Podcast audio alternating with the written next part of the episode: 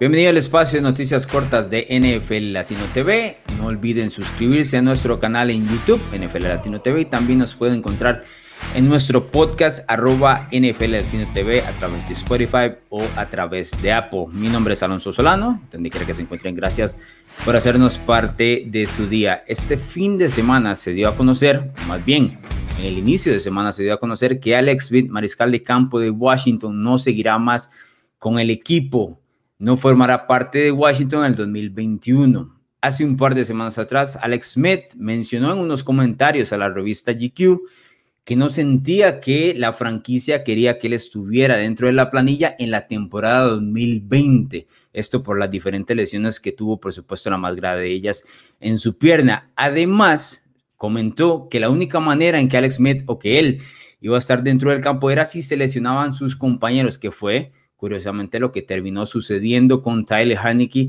y con Kyle Allen. Alex Smith lideró a Washington una marca de cinco victorias y solo una derrota en seis partidos donde disputó como titular en el 2020. Sin embargo, esto parece no ser suficiente para la escuadra de Washington como para tenerlo dentro del equipo el próximo año. Alex Smith, por supuesto, fue votado con 49 de los 50 votos posibles como el regreso del año en la NFL en el 2020, pero de nuevo, eso parece no significar nada para la escuadra de Washington y para Ron Rivera, que ahora quiere otro mariscal de campo nuevo.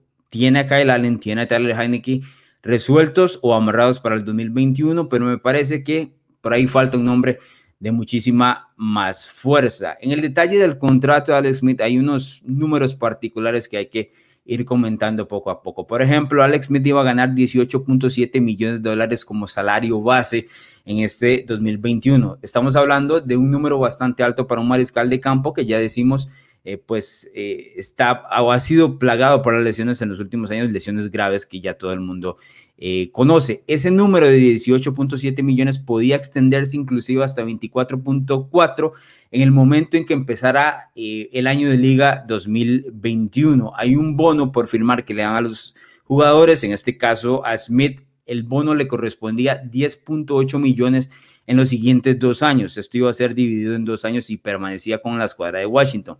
Ahora al cortarlo, el equipo de Washington Football Team, nada más, eso es una redundancia por cierto, nada más va a tener que pagarle esos 10.8 millones y no el resto del salario base, lo cual por supuesto hace que la escuadra pueda salvar algún tipo de dinero en el tope salarial. Se prevé, sin saber el número del tope salarial, que Washington va a tener alrededor de 40 millones eh, para poder gastar y de ahí viene el detalle de que puedan encontrar un nuevo mariscal de campo en la agencia libre. Detalle importante, Alex Smith tiene 36 años de edad en ese momento, va a tener 37 para cuando inicie la próxima temporada, los cumple en mayo.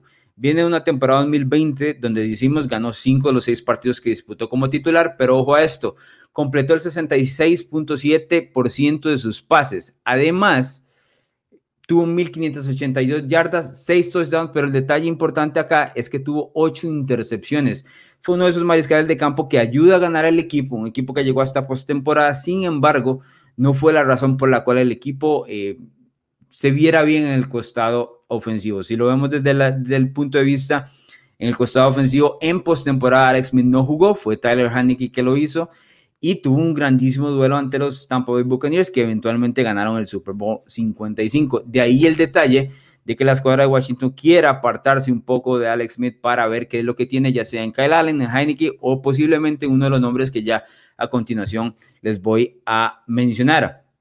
Ahora, ¿qué sigue en la carrera de Alex Smith? Y esto es uno de los, eh, una de las preguntas importantes, porque a los 37 años de edad se acortan muchísimo las opciones para un mariscal de campo que ha sido criticado eh, en el inicio de su carrera por no ser consistente y no ser una superestrella y al contrario ha sido o ha recibido muchísimas alabanzas en los últimos par de años por el regreso tan impresionante que tuvo de esa lesión tan complicada que ya eh, conocemos. El detalle es que sigue para Alex. Me parece a mí que no el tiempo donde él era un mariscal de campo titular en cualquiera de las franquicias es un tiempo aparte, es un tiempo pasado y más bien ahora es más una figura de mentor. Así que si encuentra alguno de los equipos disponibles, me parece que va a ser suplente de algún mariscal de campo joven. Y aquí voy a nombrar algunos equipos que podrían considerarlo a futuro. La escuadra de Miami, Ryan Fitzpatrick no va a seguir con el equipo. Cincinnati, que tiene a Joe Burrow. Los New York Giants, que tanto eh, le ha costado encontrar un mariscal de campo decente. O los mismos Carolina Panthers, que al parecer van a ir por un mariscal de campo con la selección número 8 del draft 2021. Todos esos nombres se pueden beneficiar de lo que trae Alex Smith, que ya conocemos fue uno de los mentores que tuvo Patrick Mahomes al inicio de su carrera.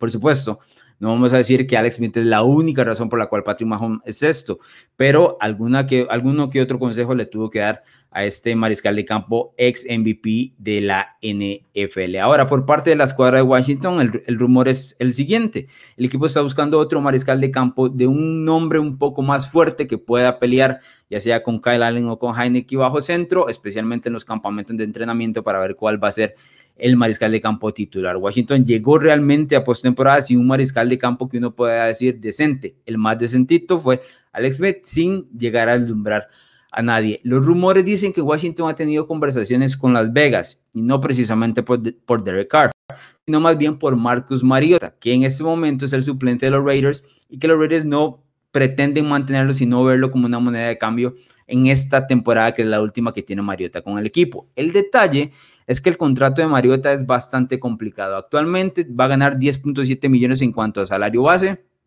que no es un número realmente despampanante ni que vaya a alejar a los equipos para hacer un cambio. Sin embargo, si Mariota tiene una muy buena temporada, ese número puede llegar hasta 22 millones con incentivos y ya pagarle 22 millones a un mariscal de campo tan inconsistente como Marcos Mariota me parece es un precio muy alto. Por supuesto, están atados a incentivos, lo que significa que si Mariota juega bien, probablemente el equipo eh, que lo vaya a tomar eh, esté en una buena posición para acceder a postemporada. Otros nombres que se han barajado en el caso de Washington, por supuesto, son James Winston que ha estado o estuvo el año pasado con New Orleans, Sam Darnold, que parece que los Jets podrían utilizarlo como moneda de cambio, o hasta el mismo Teddy Bridgewater.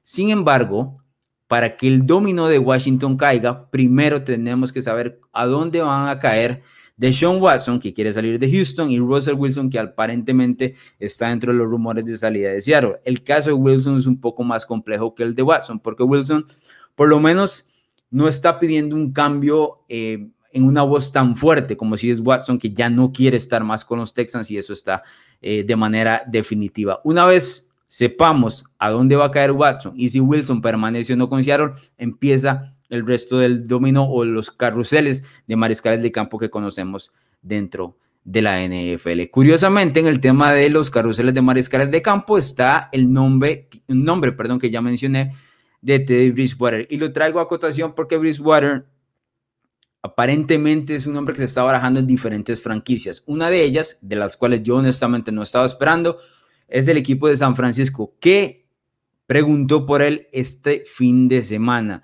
Y esto es un tema curioso porque de San Francisco conocemos que tienen a Jimmy Garapolo, que no están contentos con Jimmy. Sin embargo, hay que preguntarse si Bridgewater es algo mejor que lo que presenta Garapolo. El tema con Garapolo es que es un mariscal de campo que por lo menos estadísticamente es ganador con el equipo de San Francisco y que el equipo no se ve de la misma manera sin él. Sin embargo, por supuesto, está eh, siempre del lado o, en contra de, sus posibilidades el hecho de que siempre lo interceptan, de que siempre comete muchísimos errores y que por ahí en uno que otro juego importante se cae, no, no es el mariscal de campo que ellos estaban esperando o la estatura que ellos estaban esperando. Lo que me llama la atención es que el equipo de San Francisco esté dispuesto a pasar la página de Garapolo para irse por un mariscal de campo como Bridgewater, porque Bridgewater no es un mariscal de campo que podamos decirle la respuesta de ninguna de las franquicias dentro de la NFL. Por supuesto, como les menciono, el tema del carrusel de mariscales de campo. Y por último, no quería irme sin comentar el movimiento más importante que sucedió este lunes dentro de las noticias de la NFL y es la llegada de JJ Watt hacia Arizona, un movimiento que realmente no estábamos esperando. O por lo menos Arizona no se proclamaba dentro de los equipos que JJ Watt estaba mirando o los que se mencionaban en redes sociales. Watt había mencionado, o por lo menos los rumores habían mencionado al equipo de Cleveland, una escuadra en la que Watt quería hacer un pareo con Miles Garrett al otro costado y que le hubiese dado una línea defensiva muy poderosa a la escuadra de los Browns. A su vez, el cuadro de los Green Bay Packers, que curiosamente, eh, pues, Jay jugó en la Universidad de Wisconsin, lo que significaba que esto hubiese sido el regreso de Watt eh, a su antigua casa. Y por ahí también se mencionaba la escuadra de Búfalo, que ya conocemos, eh, Josh Allen, por supuesto, lo ha venido haciendo muy bien. El equipo llegó hasta hacia la final de la AFC el año anterior, por lo cual un refuerzo como J.J. Watt hubiese sido bastante, bastante importante para la escuadra de los Bills. Más bien, termina en Arizona, donde se va a reunir con su ex compañero de Andrew Hopkins. Eh, un par de años, Hopkins y J.J. Watt hace un par de años estaban en Houston, ahora se encuentran en Arizona tratando de llegar a postemporada y ayudando a Kyler Murray y a Cliff Kimberly a poder solidificar esta nueva, este tema de la franquicia con el nuevo paso del, de este nuevo mariscal de campo, nuevo entrenador en jefe, ahora con veteranos como Hopkins y como Watt tratando de llegar hacia la postemporada. El movimiento es sumamente curioso porque el equipo de Arizona el año anterior terminó con la cuarta mayor cantidad de capturas en el año. Solo las escuadras de los Steelers, los Rams y los Eagles terminaron con más capturas, lo cual significa que de un lado va a estar J.J. Watt y del otro Chandler Jones, en una de las mejores parejas que vamos a encontrar dentro de las líneas defensivas en la NFL. Y el otro tema es que por lo menos en la última semana se ha dado a conocer que Russell Wilson no quería estar dentro de la NFC Oeste por la gran cantidad de golpes que recibe semana a semana.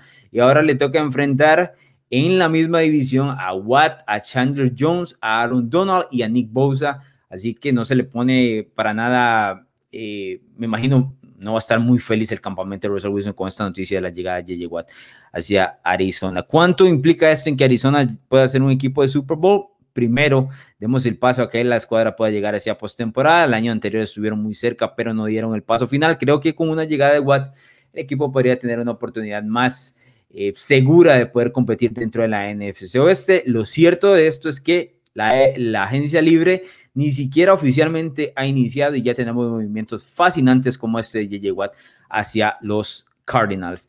Recuerden suscribirse al canal de NFL Latino TV en YouTube. Nos puede también seguir a través de Spotify si lo suyo es el audio.